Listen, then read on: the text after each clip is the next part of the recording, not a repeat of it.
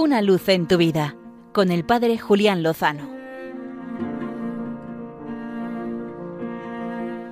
Muy buenas amigos de Radio María. Con la voz un poco tomada por el resfriado que la mitad de España estamos pasando y que la otra mitad no tardará mucho en pasar, comparto con todos vosotros la luz de este día y la luz viene de la gratitud.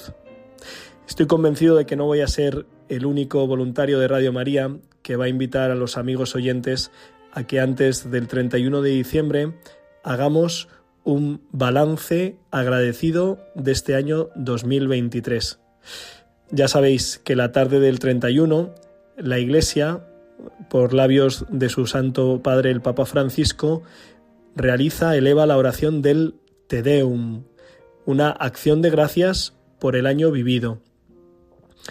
Yo te invito a que en este último fin de semana del año, en medio de los preparativos de la Nochevieja, que seguro que para algunos son muchísimos, para otros quizá no tanto, hagamos un repaso, un recordatorio de lo que el Señor nos ha regalado vivir en estos doce meses.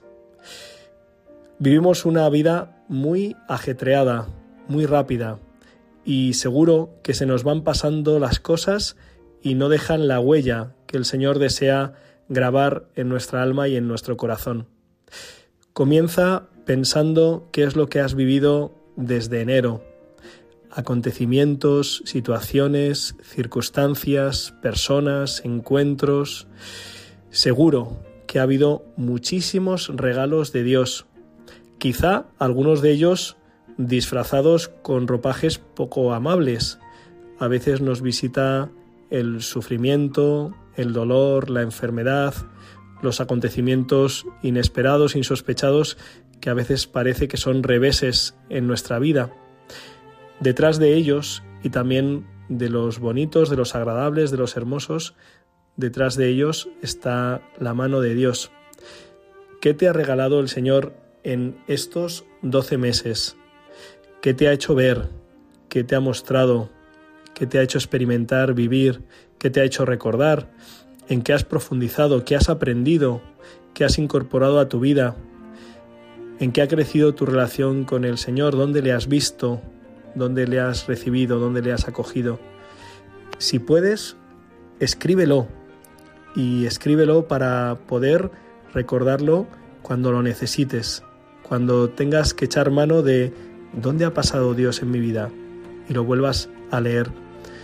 Incluso hay algunos que hasta lo compartimos para que juntos demos gracias a Dios por los bienes que Él nos regala. Si no te da tiempo a escribirlo, al menos rézalo y haz oración, eleva esa plegaria agradecida por tanto recibido. Creo que es la mejor manera de cerrar un año y de abrirnos al que comienza, con la confianza, la esperanza, la seguridad de que con el Señor lo mejor está por llegar.